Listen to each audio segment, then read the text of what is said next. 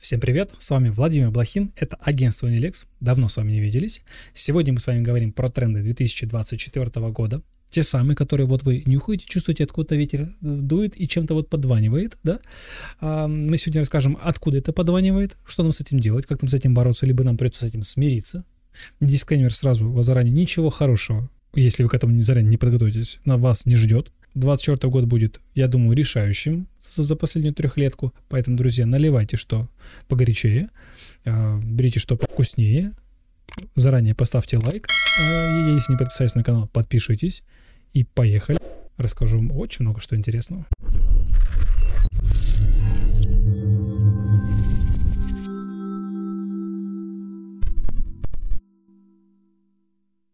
Для начала мы должны с вами сделать маленькую оговорку. Мы не говорим, что маркетплейсы какие-то хорошие, а какие-то плохие. Мы говорим исключительно о том, что вы как контрагент вольны выбирать с тем, с кем вы хотите работать. Какой-то из них лучше, какой-то хуже. Это ваше субъективное отношение. Каждый зарабатывает то, как он хочет, как он может и как он умеет. Тренд номер один, с которым мы с вами сталкиваемся, это что маркетплейсы хотят больше зарабатывать денег.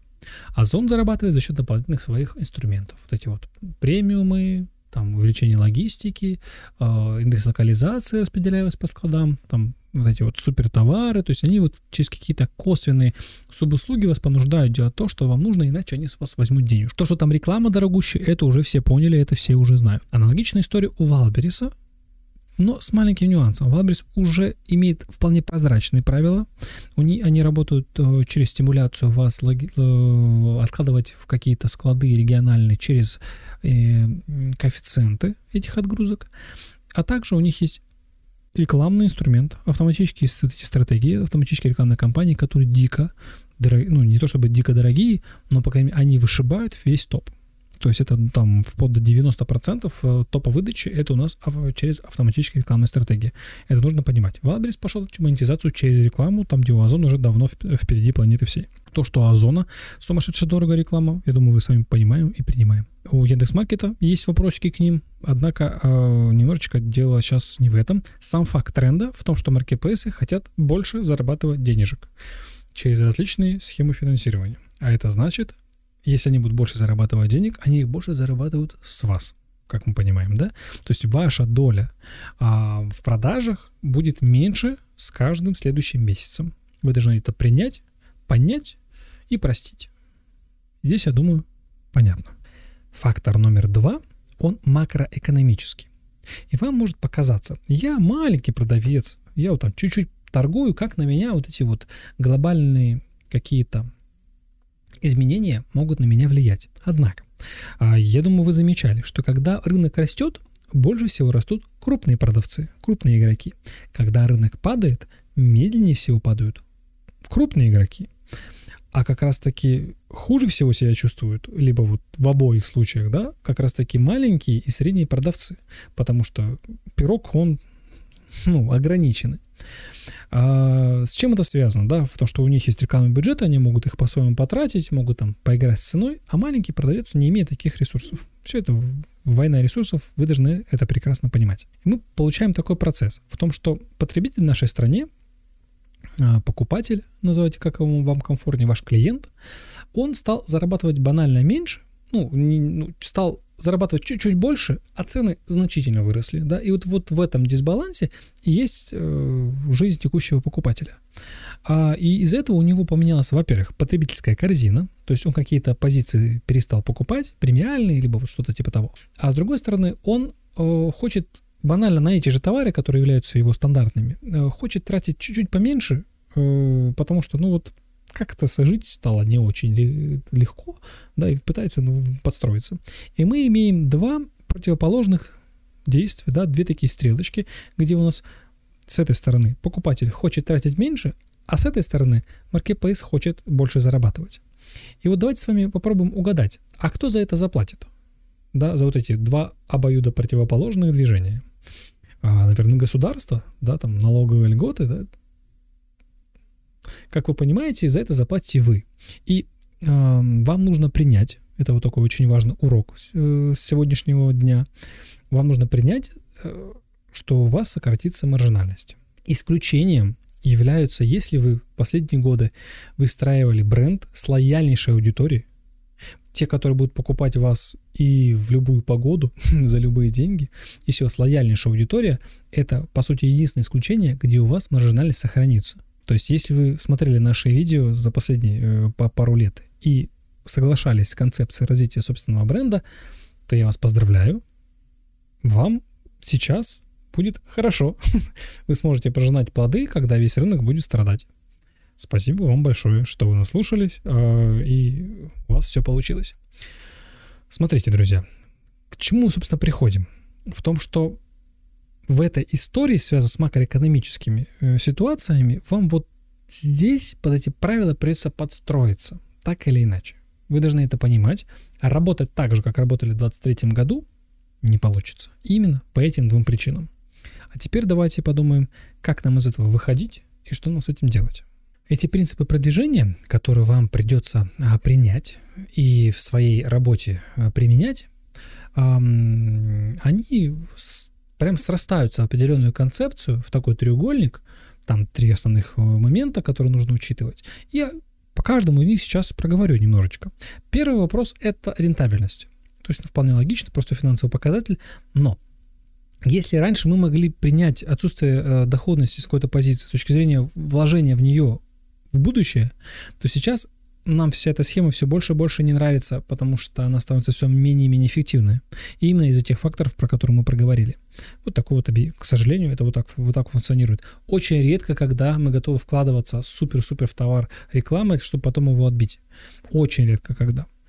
А, в большинстве случаев мы считаем, что зарабатывать в принципе хоть что-то, да, хоть какой-то рентабельность зарабатывать практически со, старта, практически со старта.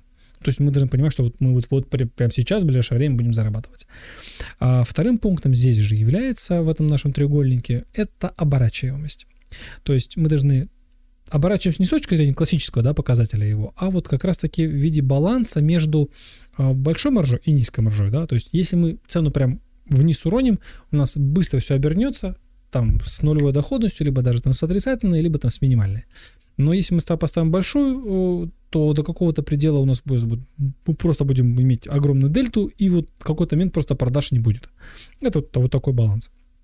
А, баланс оборачиваемости очень здесь важен. В, в разрезе третьего пункта на вот этого треугольника, о котором я говорю, это конкурентность.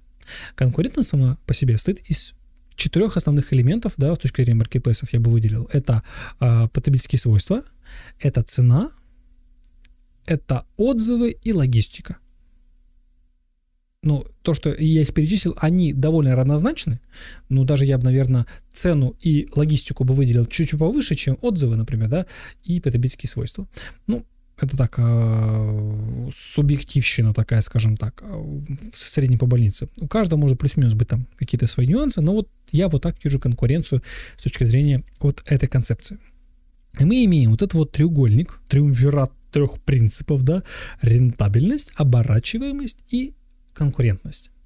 А вы должны ее применить в своей, в своей деятельности, да, в своих продажах и э, прям заложить ее немножечко сейчас в основу того, что вы именно будете делать, именно с точки зрения работы, сервисов, которые будете использовать. То есть, если мы раньше, например, берем сервис какой-нибудь и прочее и анализируем рынок с точки зрения, куда нам идти, да, то есть э, сейчас мы анализируем себя в этом рынке. То есть мы происходим из того, чтобы как бы отклик от обратного, да, мы такие как дельфинчики, да, кинули э, какую-то микроволну, и обратно она к нам пришла. Э, вот, с пониманием того, вот э, локации, куда нам плыть, куда не плыть. Вот это, ну, грубо говоря, э, вот такая история. Поэтому я предлагаю немножечко по-другому выстраивать структуру работы. То есть, и, например, что лучше нам, автоматизация рекламы, да, чтобы там снизить рекламный бюджет на 10%, либо репрайсер.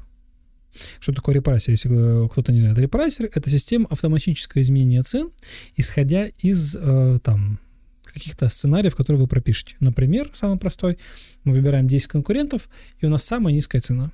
Вот несмотря на что, у нас самая низкая цена. Как вы понимаете, э, это сработает с точки зрения денег, оборот, оборачиваемости, вот, вот этого пункта оборачиваемости и конкурентности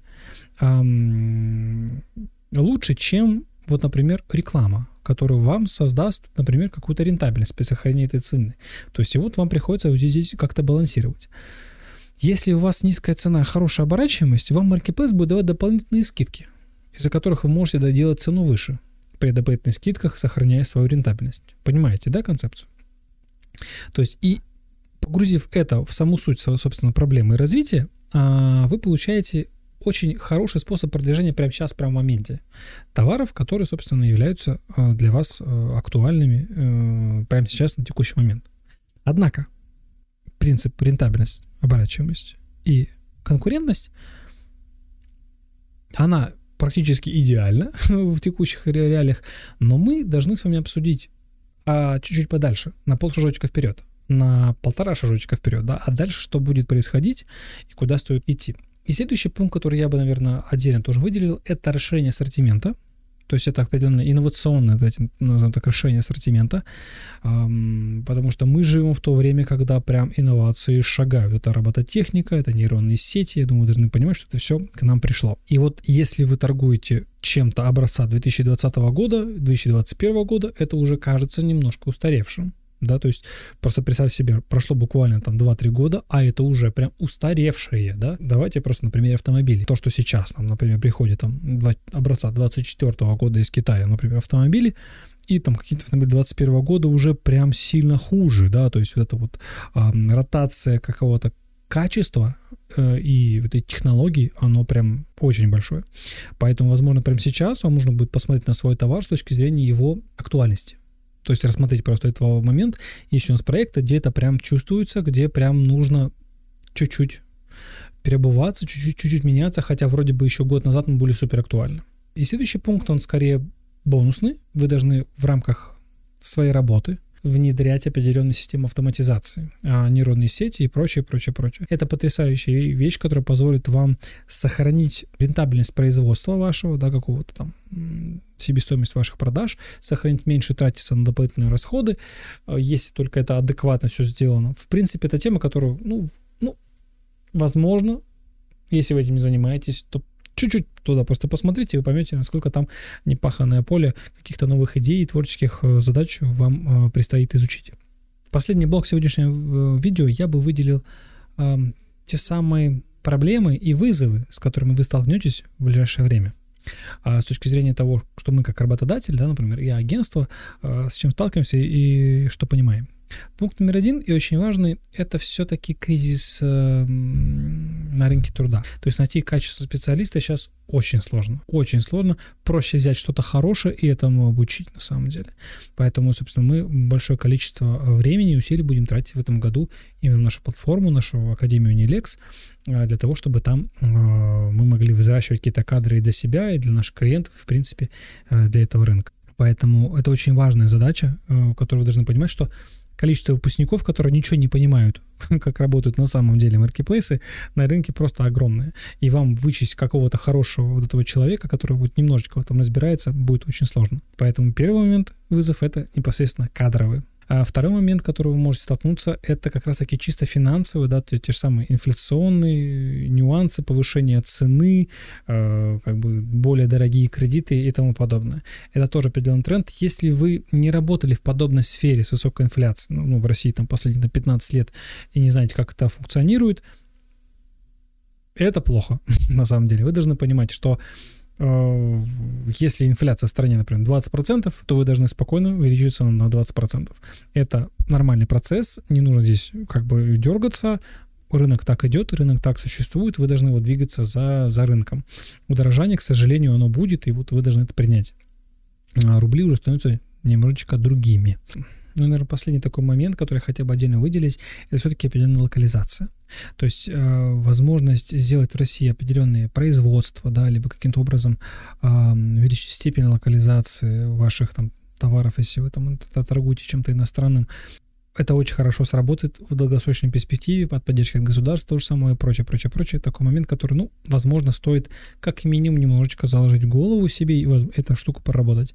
Если вы уже находится на территории России, у вас немножечко другие задачи, у вас расширение, а я бы вам порекомендовал все-таки пойти по пути заполонения вашим товаром этого рынка, вот вообще в максимально широких масштабах. Как раз таки учитывая вот тот, тот триумвират конкурентности, рентабельности, оборачиваемости при наличии вас на всех складах. И вот если вы реальный конкурент с хорошей ценой, вас просто будут разбирать, как горячие пирожки везде. Это, в принципе, все, что я хотел сегодня сказать.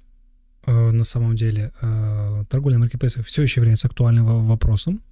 Нам есть чем поделиться, друзья. Я бы хотел вас попросить э, вот в конце этого ролика, ну, помимо стандартных подписки, лайков и комментариев каких-либо, Поделитесь наше видео с друзьями, с какими-то вашими коллегами, чтобы тоже они это посмотрели. Нам очень важно это продвижение.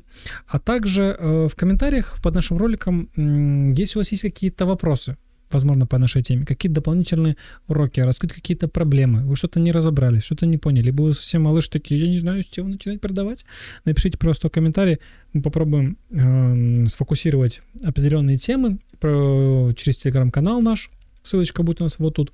Заходите, мы там сделаем опроснички и попробуем каким-то образом найти темы, которые будут вам дополнительно интересны, помимо того, что мы вот э, запланировали э, снимать в ближайшее время. Поэтому, друзья, хороших вам продаж, до скорых встреч и пока-пока.